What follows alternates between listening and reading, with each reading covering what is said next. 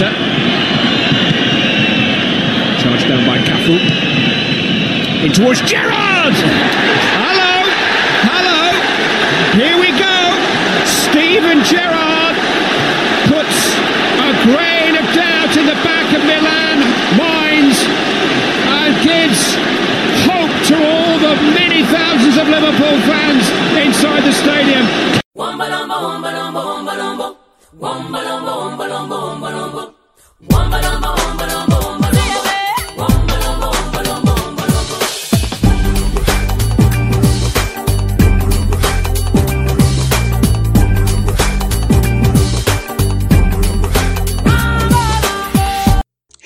salut, c'est Faisal Boukari. Vous êtes sur le podcast About Football in French. Le principe est simple, je vous dis. Chaque week-end, chaque semaine, j'essaierai d'analyser, de décrypter le week-end de football anglais principalement, mais aussi parfois celui des autres grands championnats. Je serai accompagné parfois d'invités, je dis bien parfois, pour agrémenter le débat et vous offrir des avis divers. Vous pouvez nous suivre sur toutes les plateformes de podcast, dont encore et Spotify. Alors prenez place et bienvenue. Par contre, on lâche, on lâche les chevaux aujourd'hui. On les lâche. Et les gars, quand ils ont le ballon, des fois ça va pas être facile de le récupérer. Mais c'est là, c'est là qu'on doit prendre du plaisir à défendre ensemble. Mais par contre, les gars, quand on le récupère, on fait mal. On fait mal. Aujourd'hui, on fait mal. On le récupère, on part comme des flèches. Tous. On donne tout ce qu'on a. On peut pas être fatigué aujourd'hui. Salut, bienvenue sur le premier épisode du podcast About Football in French. Normalement, vous le savez, euh, on aurait dû commencer en traitant un championnat en particulier qui est le championnat anglais. On aurait dû parler, analyser, décrypter. J'aurais dû vous parler des matchs du week-end, euh, des buts euh, de Mané, de Salah, de Marez, de Tammy Abraham, de Mount, etc., etc., etc. Mais malheureusement, euh, la période sanitaire dans laquelle on est et que toute la planète traverse m'oblige à, à revoir mes plans. Et donc, euh, je vous propose à la place euh, du, des analyses habituelles que je vous avais prévues de parler de la situation du coronavirus, mais adapté au monde du football.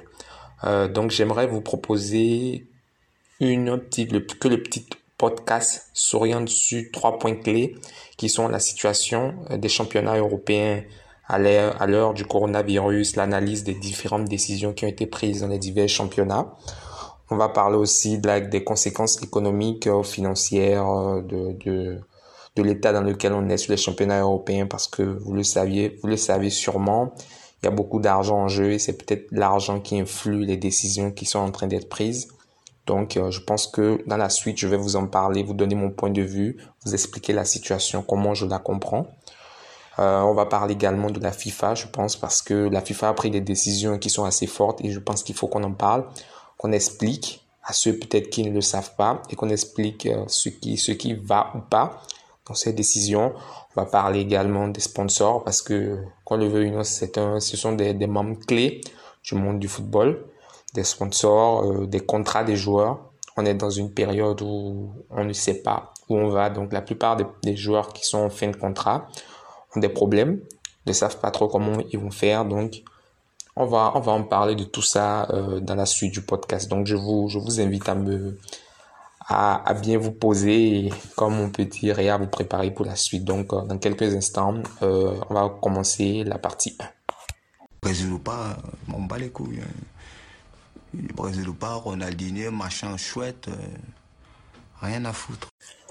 Donc euh, maintenant nous allons nous allons commencer avec euh, en définissant déjà le cadre de base, c'est-à-dire la situation actuellement des des grands championnats. Je vais parler principalement des cinq grands championnats, à savoir l'Angleterre, l'Allemagne, l'Espagne, l'Italie et la France, mais également vous parler de de, certains autres championnats qui qu'il faut quand même regarder parce que la situation nous interpelle, que ce soit l'Hollande, que ce soit la Turquie, que ce soit le Portugal, etc. Euh, donc, euh, je vais commencer d'abord en vous expliquant à peu près où ils en sont. Euh, là, actuellement, euh, on va commencer avec l'Allemagne. Vous savez tous sûrement que l'Allemagne est le pays européen qui s'en sort le mieux. euh, dans cette période sanitaire, principalement grâce à leur système de santé décentralisé, qui fait que euh, les, les, hôpitaux privés prennent en charge des gens de façon entre guillemets gratuite. Euh, il y a une certaine façon de faire en Allemagne qui fait que il y a aussi le, le, le test, le test répétitif qu'ils ont réussi à faire grâce aux hôpitaux privés qui font qu'aujourd'hui c'est peut-être le pays européen des cinq grands championnat qui s'en sort le mieux. Donc euh, la situation actuellement en Allemagne, c'est que depuis euh, quelques semaines, depuis même, ouais, on va dire depuis quelques semaines, la plupart des, des joueurs sont à l'entraînement.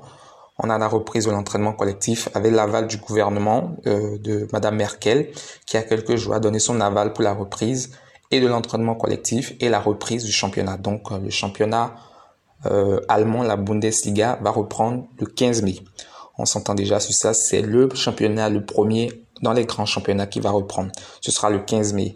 La situation est différente dans les autres championnats. On prend le cas de l'Espagne. L'Espagne, euh, les joueurs ont effectué des tests également ces derniers jours. On a pu voir des photos, des vidéos par-ci, par-là. Par exemple, des joueurs du Barça, Luis Suarez, Messi arrivé, des joueurs du Real. On a vu une, une, une, vidéo où on voit Zidane et Ramos, tous deux avec le, avec le masque, en train de parler avec une certaine distance qu'ils mettent entre eux. C'est bien, ça prouve qu'ils respectent les règles de distanciation sociale et donc euh, c'est c'est bien. Donc on, peut voir déjà que euh, les Espagnols également sont sur la voie du retour. C'est pourtant l'un des pays les plus touchés, mais qui a réussi à faire face et qui peut-être sait que il a besoin de recommencer à vivre parce que qu'on le veut ou non, j'en parlerai très souvent dans le reste du podcast, le virus ne s'arrêtera pas. Tant qu'on n'aura pas trouvé un vaccin, on ne peut pas s'arrêter de vivre. Si on s'arrêtait de vivre, l'économie mondiale chuterait, ce ce serait chaotique. Je ne sais pas ce que ça pourrait donner. Aujourd'hui, quand on voit un pays comme les États-Unis être quasiment au même, euh, comme quand ils étaient lors de la Grande Dépression des années 1900, où il y a plus de 30 millions de, de, personnes qui demandent des allocations chômage, ça pose des questions. Donc, on ne peut pas ne pas vivre. Donc, je pense qu'on va être obligé de vivre avec le virus, mais on va, ça va changer un tout petit peu nos habitudes. On va devoir s'habituer à, à, à, à, avoir de la distance entre nous, à savoir comment parler, à porter toujours un masque, etc., etc. Donc, euh, l'Espagne, euh, la reprise du championnat est envisagée pour le moment entre le 15 et le 28 juin c'est-à-dire euh, approximativement dans aujourd'hui on est le on est le 9 donc approximativement dans, dans un mois normalement l'Espagne devrait reprendre. Entre temps on ne sait pas réellement euh, parce que pour le moment j'ai cherché à savoir mais j'ai pas j'ai pas trouvé c'est dans les journaux espagnols on ne sait pas réellement comment les clubs vont se préparer. On ne sait pas réellement euh, s'il y aura des matchs amicaux contre des réserves, on ne sait rien. On sait juste qu'il y aura des entraînements collectifs, mais tout le monde sait que euh, nous savons tous qu'un entraînement ne remplace jamais, jamais euh, un vrai match, quoi, en direct, un vrai match avec des contacts, un vrai match avec avec de l'intensité. Donc euh, donc on verra bien euh, dans les jours qui viennent comment les championnats vont s'arranger, comment les clubs vont s'arranger pour revenir à un bon niveau de fin, pour que la compétition soit soit d'un soit d'un très bon niveau. Euh, on prend le troisième le troisième pays, c'est c'est l'Italie c'est ça a été la porte d'entrée du virus en Europe euh, à cause des foyers au nord parce qu'il y a un très grand axe entre euh, la ville de, de Wuhan en Chine principalement même la Chine et l'Italie et le nord de l'Italie parce qu'il y a de la il y a des échanges maritimes énormes entre ces deux entre ces deux pôles donc la Lombardie avec comme le avec le club de la Fiorentina a été très rapidement touché donc on a vu que très souvent euh, très tôt plutôt c'est par l'Europe que c'est par plutôt euh, le nord de l'Italie que le virus est entré en Europe.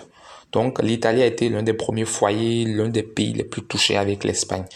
Mais euh, la reprise est quand même envisagée. On a on a eu des, des informations ces derniers jours qui nous qui nous font croire que la reprise, qu'il y aura reprise du championnat. Euh, on a on a eu par exemple euh, Sandra Zampa. Je ne sais pas si si vous la connaissez, la vice-ministre euh, italienne, euh, qui a dit que elle a dit ça, je crois hier, ouais, je crois hier, elle disait que euh, nous nous dirigeons vers la solution que tous les tifosi entendent, attendent plutôt. Euh, je pense que vous avez compris comme moi que ça sous-entend que euh, nous dirigeons vers une reprise du championnat, qu'on le veuille ou non. Et ça là, Madame Gravina, la présidente de la FGIC, c'est-à-dire c'est le c'est le groupe des l'association des, des supporters et, et clubs filiales italien. Elle avait dit il y a deux semaines qu'on lui avait demandé, les journalistes lui avaient demandé pourquoi ne pas siffler la fin de la saison actuellement, annuler la saison et prioriser la, santé. Et elle avait dit qu'elle, ce ne sera jamais elle qui le ferait parce que le système italien perdrait approximativement 700 et 800 millions d'euros. J'expliquerai plus tard les différentes conséquences, comment ils le perdront. Je vous l'expliquerai dans la deuxième partie. Euh, donc euh, voilà un peu la situation en Italie. La, la, la reprise, normalement, si, si tout va bien, est envisagée pour le 18 mai. Euh, reprise des entraînements, pas de, pas de, pas de, pas du championnat. La reprise du championnat, personne ne sait ce sera quand. Mais la reprise des entraînements, ce sera pour le 18 mai, c'est-à-dire approximativement deux jours après que l'Allemagne, eux, elle plutôt, aura recommencé à jouer. Parce que l'Allemagne va recommencer à jouer le week-end du 15, du 16 et du 17. Donc les entraînements collectifs en Italie, eux, devraient commencer le 18. On ne sait pas comment la situation évoluera. Aujourd'hui, je vous parlais, on est le, on est le 9 mai. Donc, on ne sait pas quelle sera la situation du 18. Donc, euh, voilà un peu ce qu'on peut retenir pour le moment de, l'Italie. Mais on peut remarquer quand même que la plupart des, des, des, joueurs, des équipes euh, plaident pour pouvoir jouer parce que on, a pu voir par exemple euh, l'entraîneur de Bologne, Sinisa Mihailovic, vous le connaissez tous, l'excellent tireur de coup franc il avait, il a, on sait qu'il y a quelques mois, il souffrait d'une leucémie. Donc, pourtant, c'est, c'est une des personnes qui a un plus grand risque d'avoir, de contracter le Covid parce que à la fois, il a un système immunitaire sûrement faible, à la fois, il est âgé. Donc, il a, il a un très grand risque. Mais il a été le premier à l'entraînement pour, pour, pour exhorter les clubs à retourner à l'entraînement.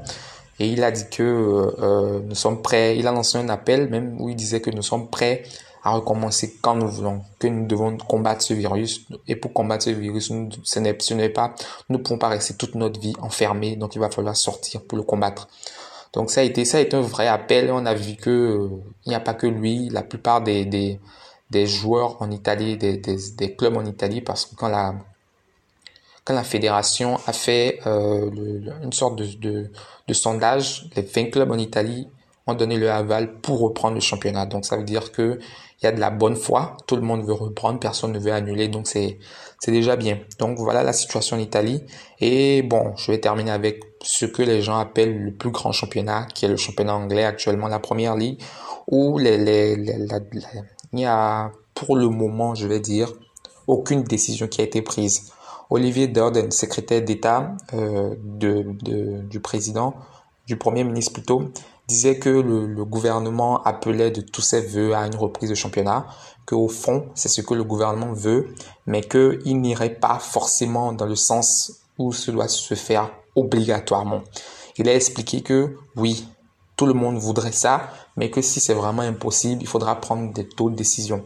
Euh, des décisions, ça peut aller d'une saison figée, où on reléguerait des clubs, par exemple, comme ce qui a été fait en France, à, à une saison complètement annulée, ce qui, moi, je pense, serait, ne serait pas possible. Je vais vous expliquer les arguments dans la suite, mais c'est quelque chose qui peut être envisagé dans aucun des championnats, en tout cas. Pour le moment, la saison n'a été purement annulée, à part l'Hollande. L'Hollande a été seule, je vous l'expliquerai dans la suite, dans, dans, quelques minutes, parce que je vais vous parler de, des cas de l'Hollande et de la France qui sont bien distincts. Donc, euh, l'Angleterre, pour le moment, voilà ce qu'on sait. Euh, les, clubs de première ligue ces derniers jours ont demandé à leurs joueurs qui étaient hors du pays de rentrer au pays parce qu'il se pourrait que que les, les, entraînements collectifs reprennent dans les dans les jours qui viennent.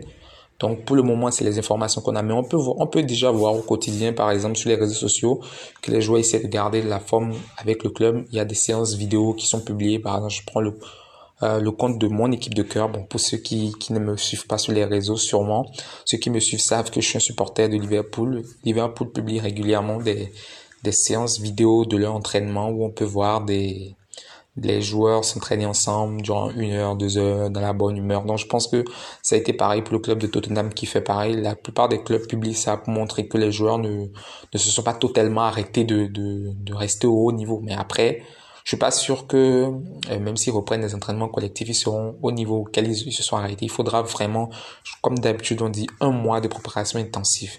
Et quand tu, quand tu dis un mois et, au même moment tout le monde veut vite finir, veut vite finir, il, se pose un problème. Mais on verra quand même euh, la décision que la première ligue prendra. Mais pour le moment, ce que vous devez retenir, c'est que la reprise de la première ligue est envisagée pour le 8 juin. On ne sait pas encore quel sera, quand est-ce que les entraînements collectifs vont reprendre, mais normalement, si euh, si la reprise envisagée le 8 juin, ça veut dire que c'est dans les c'est dans les, les, jours qui viennent, peut-être la semaine du 18, comme l'Italie, peut-être que les entraînements collectifs vont reprendre.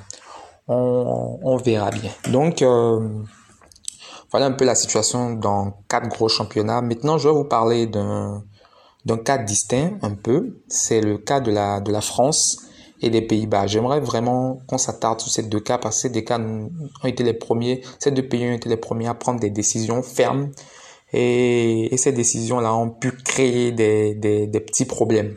Euh, prenons le cas de la France qui a été le, le premier pays européen du, du Big 5, c'est-à-dire Allemagne, Angleterre, Espagne, Italie et France, a, a définitivement arrêté son championnat.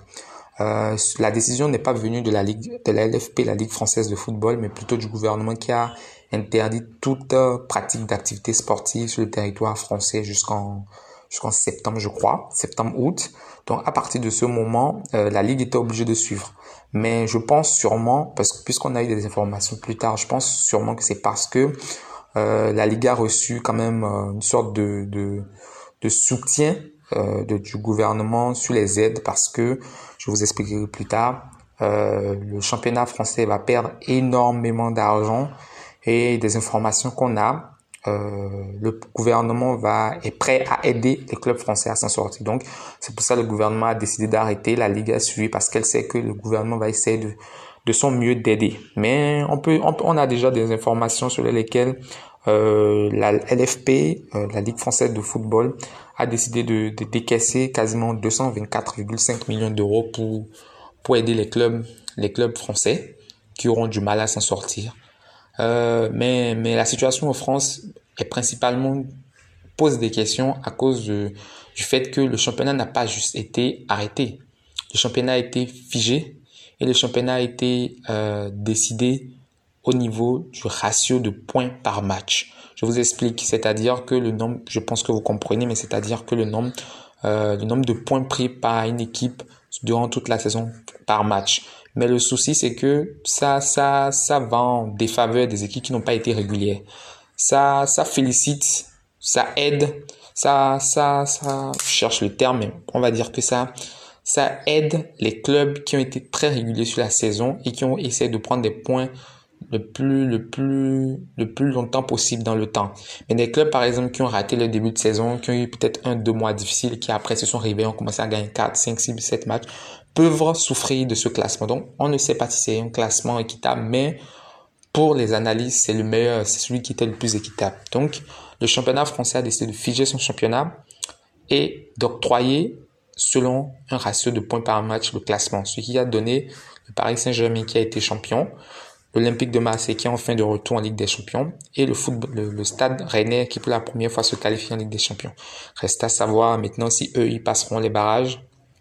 Donc euh, on verra, on verra comment ça va se passer pour eux. Mais pour le moment voilà les trois clubs et en Europa League normalement on devra avoir Lille qui est quatrième, Reims et, et le et l'OGC Nice. L'Olympique Lyonnais termine septième, même si on sait que probablement pour moi personnellement je pense qu'ils seraient revenus. Ils étaient vraiment vraiment pas loin de Lille de je dis encore de puisqu'ils ont perdu contre Lille la, la dernière journée ça s'est stoppé. Mais ils étaient vraiment pas loin de de la quatrième la cinquième place. Je pense personnellement qu'ils auraient fini au moins en Europa League. Mais malheureusement le championnat qui a été figé fait qu'ils terminent en ils terminent septième ne sont qualifiés pour aucune coupe d'Europe. Et le président Olas n'est pas d'accord puisque je pense que juridiquement il a un tout petit peu raison moralement, il n'a pas, pour certains, il n'a pas raison vu que il peut pas, son équipe euh, n'a pas été bonne, n'a pas été bonne durant la saison. Le, classement ne fait que, le classement de la régularité ne fait que le prouver, mais moralement, tu ne peux pas stopper une saison, je dis encore moralement, juridiquement plutôt, tu ne peux pas stopper une saison en plein, en plein coup de route et décider d'un classement d'une équipe comme ça. Euh, la preuve, ça a été, c'est, c'est, c'est, ce n'est pas Lyon seul. Les clubs qui se sont, qui se sentent lésés, que ce soit Lyon, que ce soit les deux derniers qui ont été relégués, à savoir l'Amiens, Amiens et Toulouse, ont raison. Pour moi, moralement, ils n'ont pas raison parce que ils ont été mauvais. mais juridiquement, ils sont dans leur droit de, de, de, de faire des recours devant, devant l'UFA, devant la FIFA, etc., devant des organismes compétents. Ils sont dans leur droit parce que c'est de l'argent perdu. Je pense que Lyon, personnellement, va amortir le choc, même si l'année prochaine, si le championnat revient, ce dont je suis même pas sûr, si le football revient, ils auront beaucoup, beaucoup de difficultés à garder le meilleur joueur. Mais je pense que Lyon a quand même des, des ressources pour amortir le choc. Mais ça doit faire quand même mal au portefeuille de de se dire que euh, il y a beaucoup d'argent qui vont être perdus. Et donc, euh, je peux comprendre sa décision, mais d'un autre côté aussi, je trouve que, comme beaucoup le disent, c'est un peu un pleurnichard, mais quand même, en tant que chef d'entreprise, je peux comprendre parce qu'avant tout, un club de foot, c'est une entreprise. Donc, on peut, on peut quand même comprendre pourquoi il agit comme ça. On peut se dire, bon, vas-y, c'est, c'est, c'est pas, c'est sûrement pas, pas simple pour lui, mais bon, c'est son entreprise, il essaie de, de, de la défendre du mieux qu'il peut. C'est pareil pour, pour Toulouse. Je pense que on est tous d'accord pour dire que sportivement, Toulouse a été nul. Utilisons les termes, ils ont été nuls toute la saison. Ils ne se seraient jamais maintenus, seraient terminés dernier, mais d'un point de vue juridique, euh, il n'y a pas d'équité. Si tu stoppes le championnat à la 28e journée, que tu dis que qui sait si Toulouse aurait pu gagner ces, ces 10 derniers matchs? Je sais que c'est impossible entre nous, ils sont excessivement nuls. Mais les hommes d'Olivier Sadran auraient, on ne sait jamais, de façon équitaire, de, sur le plan de l'équité plutôt, on ne sait pas ce qui se serait passé. Pareil pour Amiens, Toulouse qui ont été relégués. Lancer Lorient, je suis plutôt content de leur retour en Ligue 1 les deux premiers Ligue 2 qui ont été promus. Mais cette décision, comme on le voit, a eu des, a eu des répercussions puisque la plupart des, par exemple, les trois, les trois clubs dont j'ai parlé vont porter des recours. Mais le problème aussi, je pense, c'est parce qu'elle est différente de, de la décision des Pays-Bas. Euh, parce que les Pays-Bas, le 22 avril, ils ont été les premiers dans toute l'Europe à le, à stopper le championnat. Mais la différence avec la France, c'est que les Pays-Bas n'ont pas fonctionné sur un classement du, du ratio par point. Et c'est là, je trouve que, je sais pas, peut-être que finalement, je me dis que peut-être que peut-être que la France aurait pu faire, aurait pu prendre la, et la décision de de, de Hollande, mais est-ce que ça, est-ce que Hollande aurait bondi? Parce que si la France prend la décision de Hollande et n'utilise pas le ratio point par match et utilise juste le classement, Lyon était dans les dans les six premiers, dans les cinq premiers. Lyon aurait juste joué l'Europa League. Peut-être que Olas n'aurait rien dit. On n'en sait rien. On, ne peut pas savoir s'il est de bonne foi ou pas. Mais le, les pays, la décision des Pays-Bas de figer le championnat est différente de la France dans le sens que il n'y a ni relégation ni attribution de titres. Tout ce qu'il y a, c'est que le classement est figé à là où il est arrêté. Je crois qu'ils étaient à la 27e journée sur les 34 qui vont être disputés. Donc il y avait, il y avait encore, on va dire, 7 matchs qui devaient se disputer. L'Ajax Amsterdam et l'AZ Alkmaar étaient côte à côte à égalité en tête du championnat. La seule différence, c'est que l'Ajax était, dépassait l'AZ en goal à virage de plus 8 euh, on avait euh, Feyenoord, le PSV Eindhoven et Willem II qui, qui étaient dans les places qualificatives pour, l'Europa League. Euh, mais le championnat est figé maintenant et décide comme ça. Donc les deux premiers qui iront en Ligue des Champions sont l'Ajax de façon directe, l'AZ qui passera par les barrages, le Feyenoord, euh, PSV et le Willem qui iront en Ligue Europa. Euh, en, fin de tableau, aucun club n'est relégué, aucun club de le club de deuxième division, les, deux premiers normalement devraient monter en première division pour faire un championnat l'année prochaine avec deux équipes en plus. Donc c'est une décision qui, moi personnellement, je la trouve plutôt bonne. Après, je pense que je pense que pourquoi elle n'a pas été, ça n'a pas été comme en France, c'est que la plupart des, des équipes ont trouvé que c'est plutôt logique. Hormis les équipes qui se battaient pour euh, l'Europa League, euh, je sais pas, je n'ai pas le classement sous mes yeux, mais les équipes qui étaient septième, huitième, neuvième, hormis celles-là qui auront du mal à accepter la décision parce qu'elles peuvent se dire, on n'en sait rien, sur les sept derniers matchs, je pourrais gagner mes six matchs et être en Europa League, vous m'avez ôté d'une chance. Mais je pense que même celles-là, elles se disent, bon, pour la santé, vas-y, c'est pas grave. On va se reposer, c'est pas grave, on essaiera de venir l'année prochaine. Donc je pense que la décision des Pays-Bas est meilleure pour moi personnellement que la décision de la France parce que elle ne laisse pas vraiment quelqu'un ceux qui sont lésés c'est pas c'est pas tant tant que ça mais je me dis s'ils avaient pris cette décision en France hmm, est-ce que ça aurait pas été mieux pris mieux mieux pris? Est-ce que si on décidait par exemple que le classement reste figé euh, et que Amiens et Toulouse ne descendent pas mais que Lille et que lancer Lorient de la deuxième division monte et qu'on fait un championnat à 20 à 22 l'année prochaine. Est-ce que ça aurait pas été mieux? Bon, qui sait? Toute façon, euh, toute façon, on ne le saura jamais. La décision a été prise, même si Lyon veut porter un recours. On verra dans les, semaines qui viennent. Donc, vous, euh, quand vous écouterez ça, dites-moi, selon vous, euh, quelle est la décision que vous trouvez la meilleure entre celle des Pays-Bas et celle de, la France? J'attendrai vos, avis. Maintenant, je vais rapidement vous parler des autres cas. Principalement, par exemple, d'un cas, c'est celui de la Belgique. En Belgique, la situation est un peu, un peu drôle parce que, la, premièrement, le championnat était suspendu comme tout le monde et le Conseil national de sécurité en Belgique a décidé qu'aucune pratique sportive ne pourrait avoir lieu avant le 31 juillet. Euh, quand ils ont décidé ça, tout le monde pensait que le championnat serait purement et simplement annulé et que bon, voilà quoi. Mais euh, c'était la première ministre belge de l'annoncer, mais elle s'est elle s'est enlevée de ça, elle s'est enlevée de toute responsabilité, elle a décidé de ne pas prendre une décision. Et finalement, elle a donné l'aval à la, à la Ligue nationale de football belge, qui normalement, je pense, si je me rappelle bien, doit avoir une réunion le 15 mai pour, pour statuer, pour décider de comment, comment, quelles seraient les décisions de la, du, football belge. Donc, euh, pour le moment en Belgique, voilà un peu là où on en est. Hein. Le stade, le, la situation qu'on peut vous donner, c'est que c'est le 15 mai qu'il y aura une, une réunion de la Ligue pour savoir comment ça va se passer. Et donc euh, voilà, euh, c'est c'est le contraire de certains autres pays. La Turquie va reprendre son championnat le 12 juin, ça a été annoncé. Le Portugal va reprendre son championnat le 30 mai. Portugal, un des pays européens qui s'en sort aussi le mieux et qui a réussi à, grâce au test, au test régulier massif, a réussi à, à, à isoler les personnes qui sont porteuses du virus et qui va probablement reprendre aujourd'hui. Donc euh, voilà un peu, mais je terminerai cette première partie en vous parlant de, la Ligue des Champions parce que euh, des informations qui sont sorties, qui sont liquées, pour le moment, ce qu'on sait, c'est que ça devrait revenir le 11 août, d'après les informations qu'on a.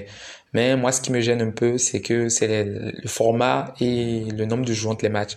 De ce que j'ai vu, il y aurait par exemple un match aller 11 des quarts de finale, match retour 14, les demi et qualifications pour les, les demi Ensuite, euh, match aller demi 18, match retour 21.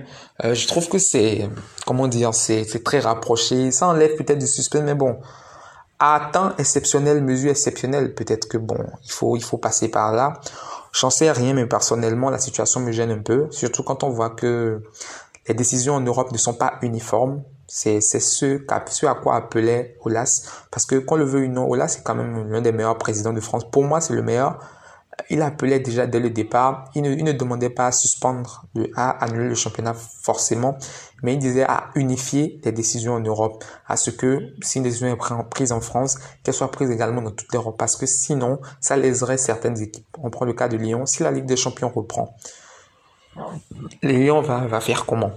Les entraînements sont stoppés, les joueurs sont à la maison, ils vont devoir appeler les joueurs pour recommencer à s'entraîner et pouvoir et pouvoir rejouer directement un match de Ligue des Champions contre la Juventus qui probablement peut-être avant ce match aurait déjà repris à le, le, son championnat dont la Juventus sera en meilleure condition. Et quand on sait que Lyon n'avait qu'un seul but d'avance sur sur la Juventus c'est un peu ça pose un peu de questions. Mais bon euh, on verra bien on verra bien dans les dans les jours qui viennent dans les semaines qui viennent comment la situation va se passer. On verra bien comment la Ligue des Champions, l'UFA va statuer et, et donc voilà. Donc euh, maintenant, je vous propose de passer à la deuxième partie, les conséquences économiques et financières de la pandémie sur les championnats européens.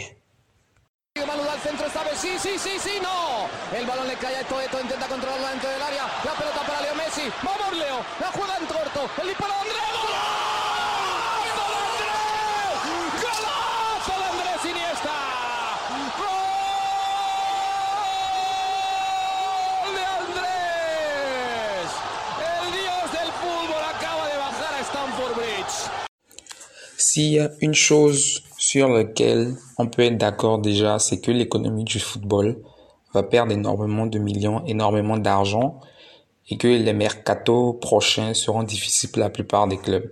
Faudrait pas croire tout ce qu'on est en train de lire sur 150 millions, 200 millions déboursés par des clubs. Aucun club ne déboursera 200 millions sur un joueur parce que la plupart des clubs seront en déficit, manqueront de liquidité.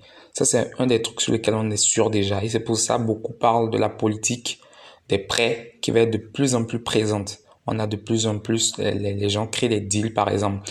Je vois le deal entre, euh, entre la Tottenham et West Ham à propos de Declan Rice et Eric Dyer qui devraient faire le chemin inverse chacun.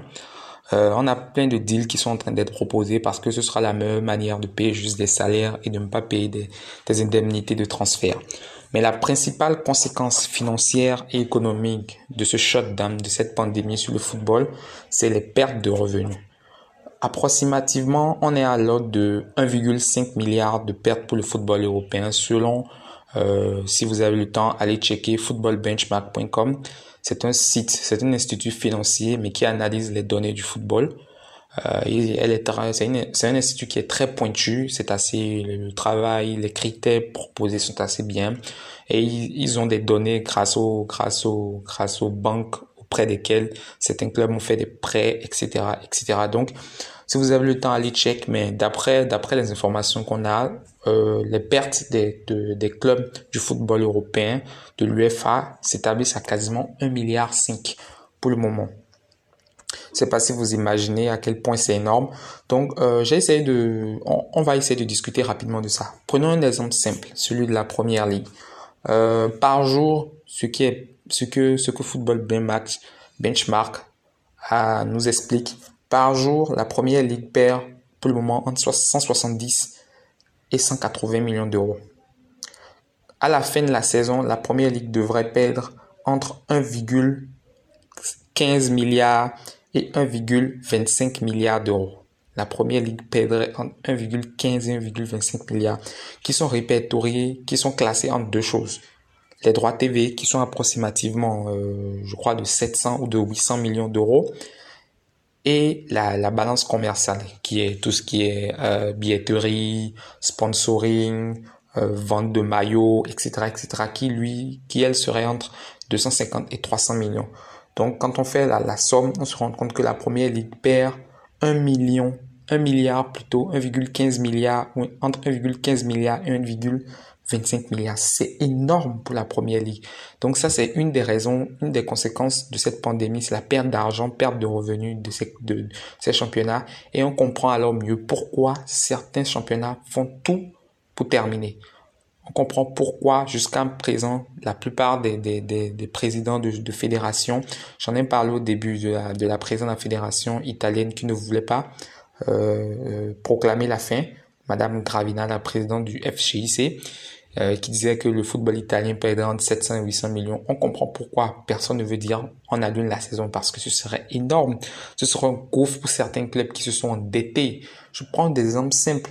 La première ligue, il y a des, il suis persuadé qu'un club comme Bournemouth aurait du mal à, vivre sans ces 700 800 millions de droits TV, vu que par exemple ils ont fait des investissements massifs cet été.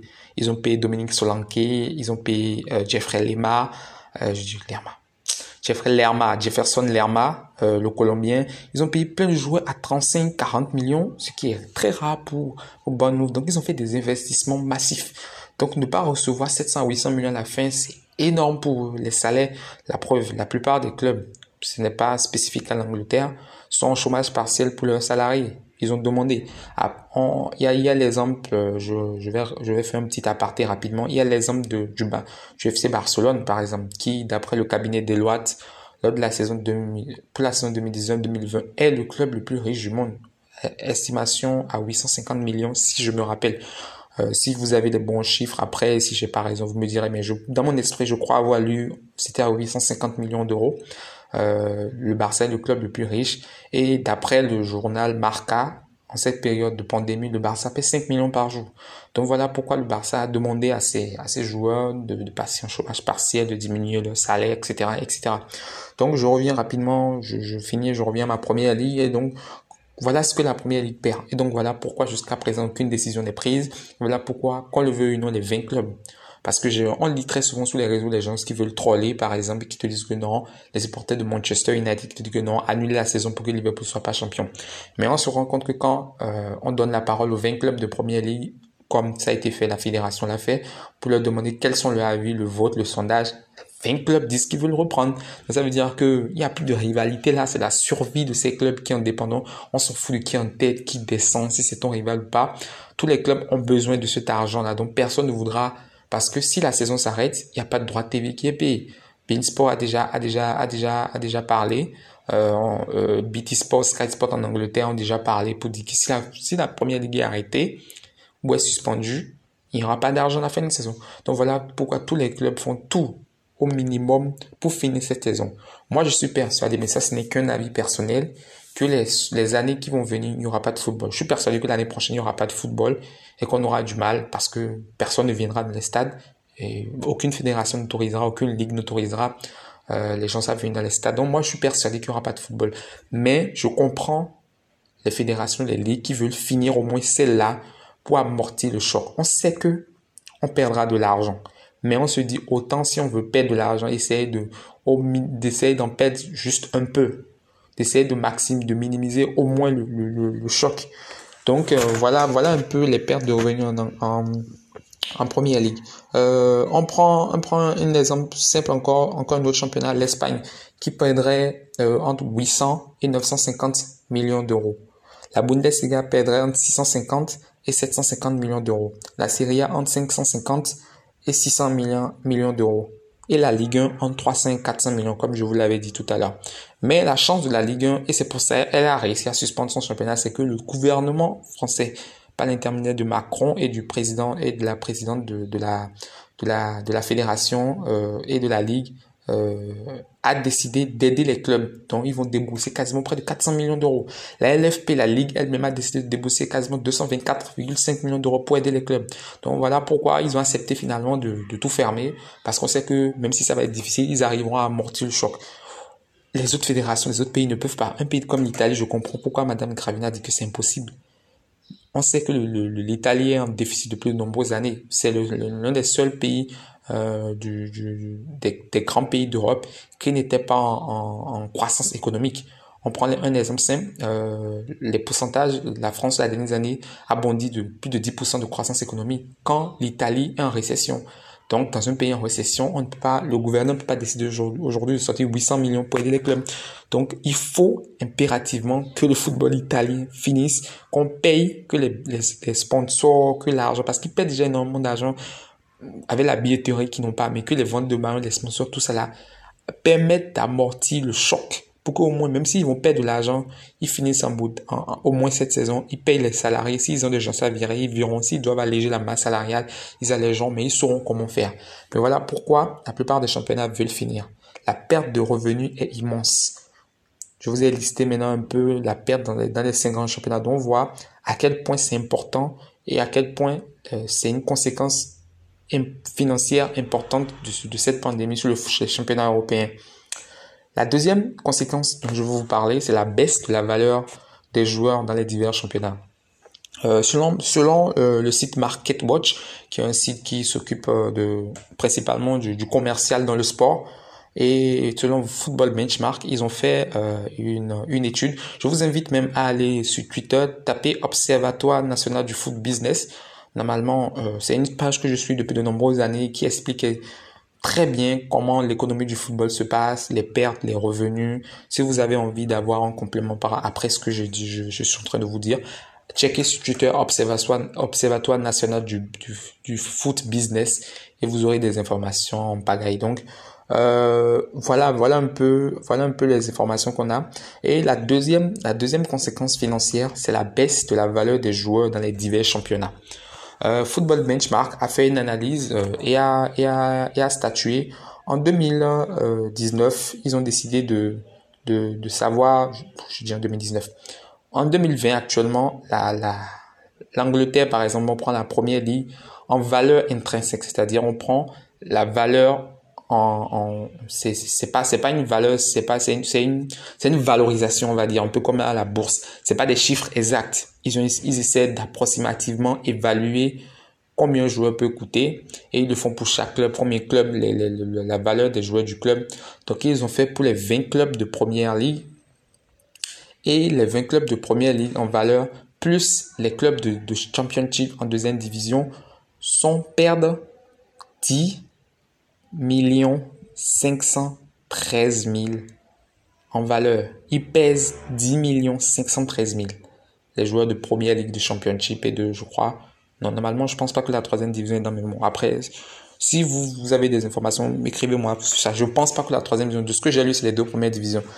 Euh, et ils ont, et ils ont simulé deux cas, football benchmark.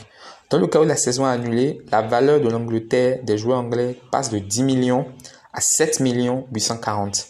Dans le cas où la saison continue malgré la crise, qui est ce, qui est la décision à laquelle on tend, la valeur passerait de 10 millions à 8 millions. Donc, vous voyez qu'il y a entre une perte de 3 millions de valeur intrinsèque des joueurs une perte de 2 millions, il y a quand même 1 million. Et qu'on le veut ou non, c'est de, c'est, c'est quelque chose parce que un joueur qui, que tu devais vendre, par exemple, je donne un exemple. Si, si, euh, je sais pas, Liverpool voulait vendre Mo Salah, je sais pas, hein, je te donne un exemple. Bien, disons même Sadio Mané, voilà, parce qu'il il y a des rumeurs apparemment qui, qui l'emmènent au Real Madrid. Si euh, Sadio Mané devrait quitter Liverpool, par exemple, je sais pas, à 150 millions, à partir du moment où la valeur intrinsèque des joueurs à cause de la pandémie descend, peut-être qu'un joueur comme, peut-être que Liverpool qui devait récupérer 150 millions récupérerait, je ne sais pas, euh, peut-être 60 euh, millions, 70 millions.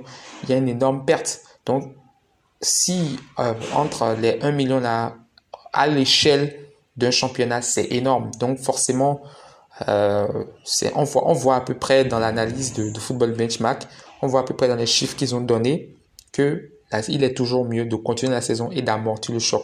Au moins, la valeur des joueurs sera à 8 684 000.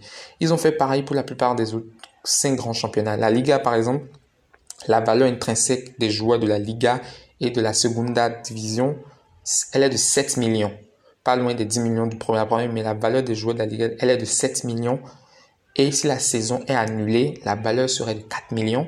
Si la saison continue, la valeur serait de 5 millions. Il y a toujours un million d'écart, le fait de continuer, d'annuler. Mais on voit à peu près comment on peut amortir le choc. C'est forcément en continuant la saison. Et euh, Football Benchmark nous explique, nous, nous, montre des chiffres.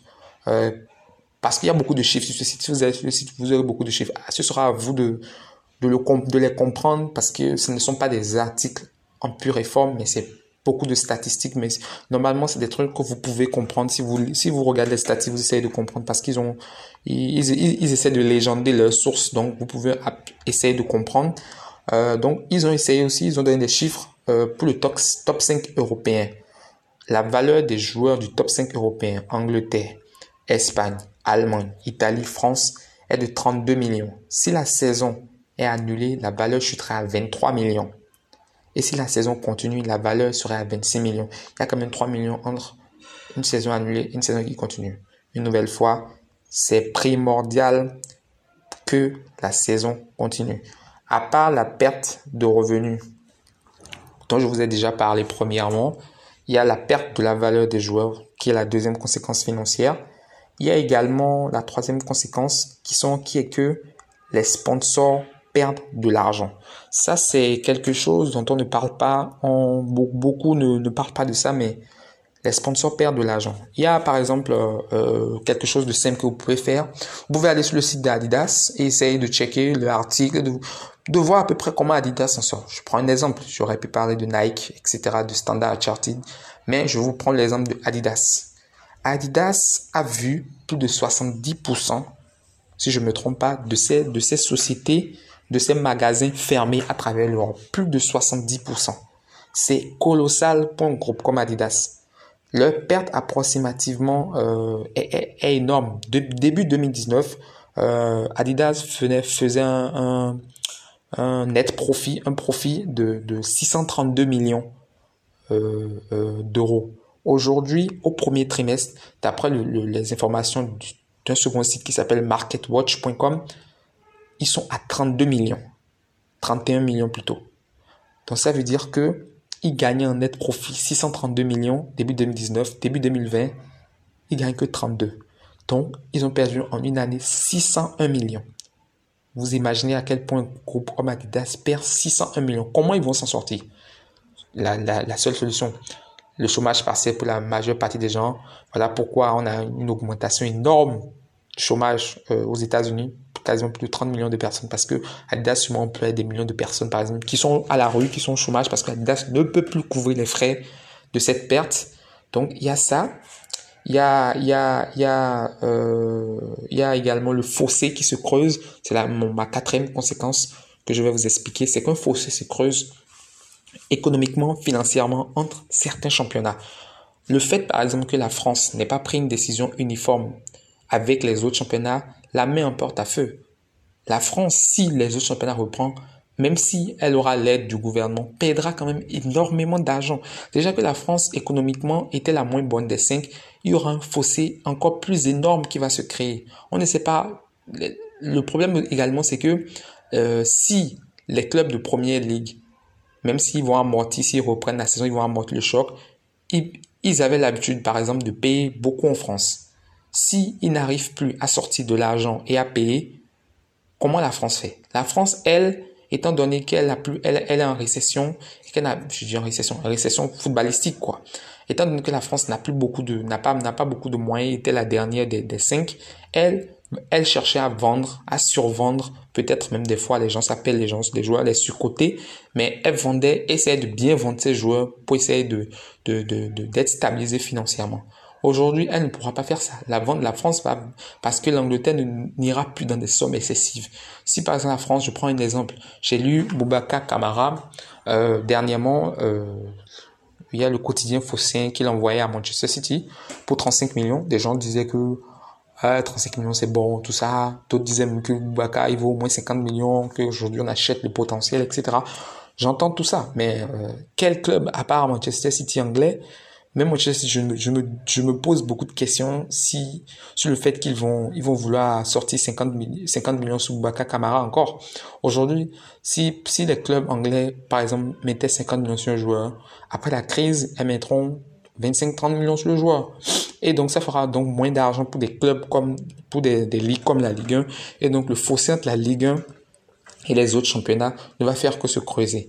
Donc, voilà un peu en récapitulatif de, de, ce que moi j'ai compris de la situation, les quatre grandes conséquences à la fois financières ou économiques ou même sociales entre le avec le fossé. Il y a la, les pertes de revenus, il y a la baisse de la valeur des joueurs dans les championnats, il y a la baisse de l'argent des sponsors, parce que j'ai donné l'exemple d'Adidas seul, mais il y en a encore d'autres, et il y a la baisse, il y a le fossé qui se creuse entre, entre les divers championnats. Donc euh, voilà, voilà un peu, un peu ce que je peux vous dire sur les conséquences économiques de cette pandémie dans les, dans les, dans les championnats européens. Donc, je vous propose maintenant de passer à la partie 3, la dernière. On va parler de la gestion de la FIFA de toute cette situation. Guardiola qui arrive dit Moi, Eto, Deco, Ronaldinho, c'est dehors. Mais j'ai d'abord rappelé à Guardiola qu'il n'a jamais été un grand joueur. Il était un bon joueur. Et c'est vrai. La FIFA, qui est, qui est l'organisme qui, qui régit le football euh, mondial, que ce soit le football de compétition ou même le football de club parfois, où on a des on a des clubs qui font des recours à la FIFA. Euh, la FIFA euh, a essayé de essaie de gérer cette situation parce c'est une situation euh, à laquelle personne ne s'attendait. Elle essaie de gérer la situation un peu comme elle comme elle comme elle peut et elle a créé certaines mesures. Il y a l'exemple de la création du fonds d'urgence d'aide au club euh, qui se qui se chiffre dans des millions. Après, reste à savoir encore une nouvelle fois, est-ce que ce sera bien réparti? Est-ce que il n'y aura pas de la de la petite corruption en bas? Est-ce qu'il n'y aura pas de vol d'argent par-ci par-là? On n'en sait rien, mais pour le moment, ça va être l'une de ses premières mesures. Très tôt, au début de la crise, elle a décidé de créer un fonds d'urgence d'aide aux clubs et aux fédérations parce qu'il y a beaucoup de fédérations qui sont obligées de, de, de passer en mode en mode euh, de, de, chômage partiel, de, de, de, de, pas virer totalement, mais peut-être de virer certaines personnes, de garder personnes à temps, certaines, certaines autres à temps partiel. Donc, euh, il y a également le réajustement des calendriers. Euh, on a remarqué que la FIFA a décidé de repousser la plupart des compétitions sportives de football. L'Euro féminin a même été annulé, lui, carrément. Le prochain Euro féminin qui devait se disputer en 2021 a été annulé.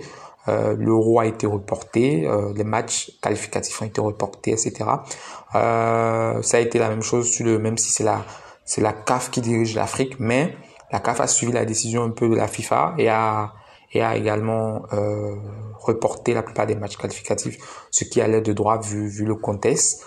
Et donc euh, euh, voilà également le deuxième grand point, c'est la réajustement, le, le réajustement plutôt des calendriers. Le troisième grand point, c'est la, euh, euh, c'est le fait que la commission des acteurs de football de la de la FIFA, en collaboration avec euh, tout ce qui est euh, toutes les commissions, les présidents de ligue, les présidents des fédérations, etc., etc., etc., de tout le football de tous les pays, ils sont tous réunis pour définir trois critères sur lesquels, sur lesquels il fallait, il fallait statuer pour permettre aux joueurs et aux clubs de savoir comment faire durant cette crise. Il y a le premier point dont je pense qu'on va parler, c'est le, point des contrats finissants. Je vous donne un exemple simple, celui de James Milner, parce que je suis supporter de Liverpool pour ceux qui me suivent sur le réseau. James Milner, c'est l'un des joueurs cadres de l'équipe de Liverpool, de club. James Milner, son contrat finissait en juin. Normalement, en juin, il est libre de partir où il veut si le club ne lui propose pas une nouvelle offre de contrat. Selon les règles de la FIFA, habituellement, sur son contrat, c'est la date à laquelle il a écrit, il n'est plus, lié au club. Donc, à la date du 31 juin, c'est fini. James Milner n'est plus lié à Liverpool. Le problème, c'est que, étant donné que la situation sanitaire est inédite, et que euh, on ne sait pas quand est-ce que ça va finir, on ne sait même pas quand est-ce que les championnats vont reprendre, on ne sait pas quand est-ce que les championnats vont finir. La, la FIFA a alors pris la première décision qui est d'avoir des contrats étendus jusqu'à la fin de la saison effective. Ce qui veut dire en d'autres termes plus simples, tout joueur qui est en contrat avec un club et, si son contrat finissait en juin, son contrat finira le jour où la saison sera effectivement terminée. Si la saison, par exemple, de Première Ligue finit en décembre 2024, c'est juste un exemple au hasard, le contrat de James Milner, même s'il devait y rester six mois, finira en décembre 2024. C'est l'une des premières mesures qu'elle a prises, qu'elle a prises plutôt pour permettre aux joueurs qui sont qui ne savent pas quoi faire, qui sont à un an, six mois de la fin d'un contrat, d'avoir, de savoir un peu, d'avoir une idée et de savoir comment se fixer. Pour les clubs aussi, de savoir comment gérer cette situation. Liverpool sait maintenant là que s'ils veulent proposer un autre contrat à, à, à James Milner, il n'y a pas de problème. Ça voudra dire qu'il sera là encore pour un an minimum. Mais s'ils veulent, voulaient le laisser partir, ils savent qu'il n'y a plus de problème aussi. Ça voudra dire que c'est quand ils reprendront que le joueur pourra partir.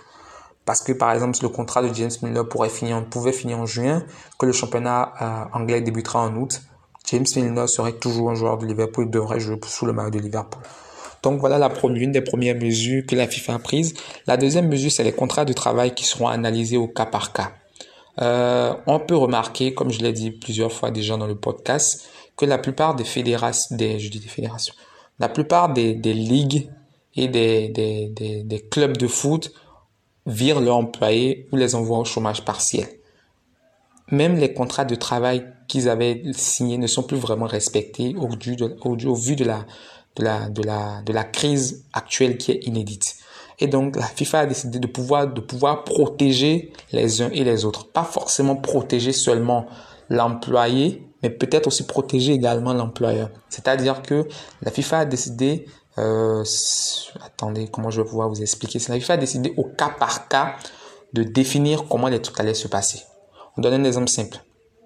Tu es un employé, un employé, euh, je sais pas, ton club te vire parce que ton, club n'a plus les, les, sous pour pouvoir te rémunérer. La FIFA décidera de vous de voir votre cas sous, sous plusieurs angles. Est-ce que est-ce qu'il y a une volonté du club, premièrement, lors du début de la crise, de t'aider? C'est-à-dire que quand la crise a commencé, est-ce que le club était derrière toi pour te dire on paiera ton salaire encore un mois parce qu'on va essayer de t'aider? Est-ce qu'il y a, le, est-ce y a une volonté de ta part d'aider le club? C'est-à-dire que est-ce que genre tu, tu as été prêt à poursuivre le, le, club dès qu'il ne t'a pas payé parce que tu veux ton argent, etc., parce que tu as des familles à nourrir? Est-ce que le club est dans une situation économique favorable? Par exemple, l'exemple de, de, de, de clubs en difficulté dans certains championnats russes, ukrainiens, où genre, les clubs sont au bord de la faillite, n'ont plus d'argent et ne peuvent plus rémunérer leurs joueurs. Ces genres de conditions, pour la FIFA, elles donneraient la raison au club, c'est-à-dire il n'a vraiment plus d'argent pour pouvoir aider. Alors que le joueur aurait besoin également de cet argent pour pouvoir subvenir à sa famille, mais pour la FIFA, c'est le club qui, qui aurait raison. Donc c'est selon différents, différents paramètres, différents critères que la FIFA a décidé de, de, de, gérer les cas des contrats de travail qui sont, qui sont coupés, suspendus, annulés, etc. Il y a également euh, le troisième grand point euh, dont je voulais parler sur la gestion de la FIFA sur cette, sur cette période. Il y a le, le, le déplacement des, des, des périodes de transfert. Euh, la période de transfert, habituellement, euh, elle est précise. On a la période, le mercato euh, d'été, qui est dans les vacances, très souvent après la fin du championnat. On a le mercato d'hiver, qui commence très souvent euh, à partir du 1er janvier et finit le 31 janvier. On a deux grandes périodes de, de mercato dans le football européen. Et donc la, la FIFA a décidé de, de, déplacer ces périodes de mercato, ce qui semble quand même quand on réfléchit un peu un peu logique. C'est-à-dire que si le championnat finit en je sais pas en septembre ou en octobre, on ne dira pas que pendant qu'on est en train de jouer, les transferts peuvent se faire, puisque la période de transfert très souvent c'était en août, juillet par là. Les, joueurs ne seront pas en train de jouer, on va dire voilà c'est l'heure de la période de transfert, vas-y ce joueur là il part, il joue un match, je joue avec toi, il part demain. Non. Donc là, les périodes de transfert seront déplacées et commenceront à partir du moment où le championnat sera effectivement fini. Donc si le championnat finit, je reprends l'exemple de décembre 2024 tout à l'heure, si le championnat finit en décembre 2024 et que euh, le, la, la, ligue, euh, dis quoi la ligue, et que euh, qu'est-ce que je suis en train de dire, je suis en train de voilà. Et si le championnat finit en finit en décembre 2024 et que la la, la FIFA va décider alors sûrement, je ne sais pas comment ils vont procéder, mais sûrement peut-être un mois ou deux mois après de dire voilà, le championnat est fini en décembre 2024. À partir de janvier 2025, la période de transfert commence.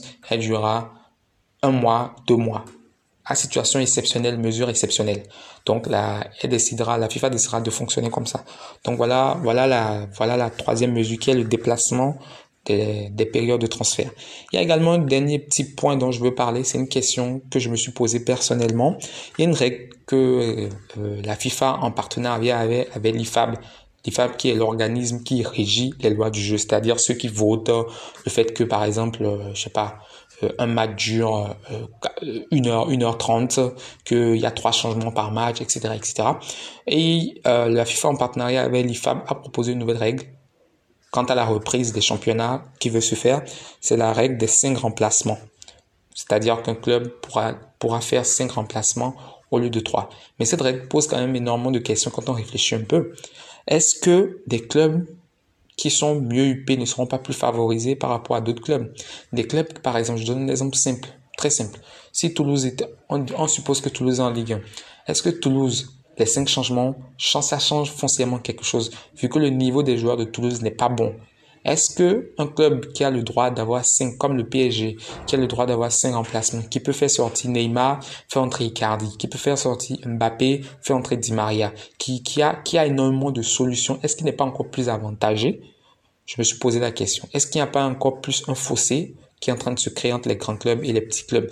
Il y a la question également euh, de la boîte de Pandore qui est ouverte, parce que qu'on le veuille ou non, le fait qu'il y a maintenant ces remplacements, on ne sait jamais dans, dans, dans quelques mois, il y a des clubs qui pourraient dire, qui pourraient proposer à l'IFAB de changer certaines règles, qui pourraient dire que euh, le fait qu'il y ait, par exemple, euh, on dit tout souvent qu'il y a quatre jours approximativement, trois à quatre jours approximativement entre deux matchs. Si tu as une équipe européenne, tu peux jouer par exemple le dimanche.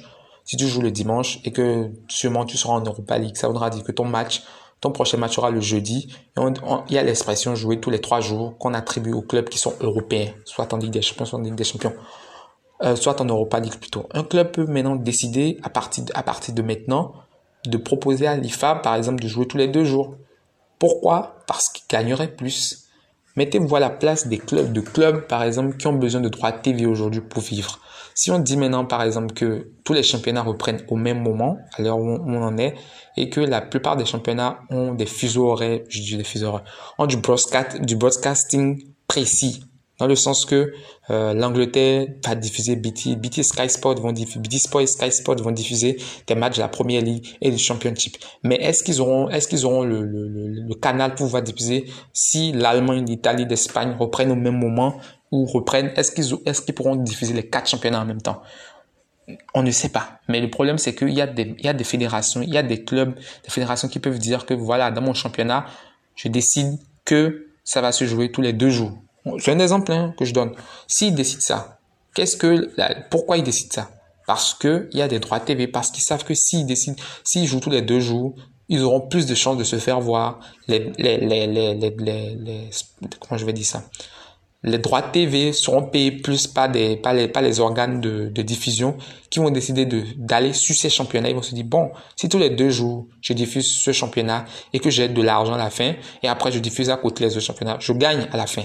Donc ce championnat sera vu, par exemple, les marchés asiatiques vont vont en raffoler de ce championnat qui va se jouer tous les deux jours, deux jours qu'importe la santé la santé euh, des, des, joueurs, ce sera l'idée d'argent qui va primer. Et donc ça ça pose déjà des questions. Moi, je ne pensais pas qu'un jour, il y a une règle du jeu qui serait, qui serait changée. La règle des 5, moi, pour moi, normalement, personnellement, je ne pense pas qu'elle, qu'elle influe, qu'elle change quelque chose. Personnellement, je pense qu'on aurait dû simplement rester sur le championnat de reprendre à trois remplacements. Parce qu'à partir du moment où tu commences à changer une règle, un autre jour, quelqu'un va te rappeler pour te dire de chanter, de, de changer une seconde règle, une troisième règle. Et c'est comme ça, on n'arrive plus à, à contrôler. Donc bon, euh, voilà un peu grosso modo ce qu'on peut dire sur euh, la gestion de la FIFA, de, ce, de, ce, de cette pandémie, la gestion de la FIFA, la gestion des clubs, européens. Euh, donc je, je suis à la fin de mon, de mon premier épisode de mon podcast About Football in French. J'espère que vous avez aimé, j'espère que vous apprécierez. Vous pouvez retrouver ce podcast sur les différentes plateformes de, de diffusion, à savoir encore Spotify et sur d'autres plateformes, que ce soit Twitter, Facebook, où je publierai les liens. Euh, J'espère que, que tout ira bien dans votre vie. Euh, prenez soin de vous et on se dit à la prochaine. Le plus important pour moi, c'est ce qui fait la différence entre un bon joueur et un très grand, c'est que le très grand, c'est un tueur.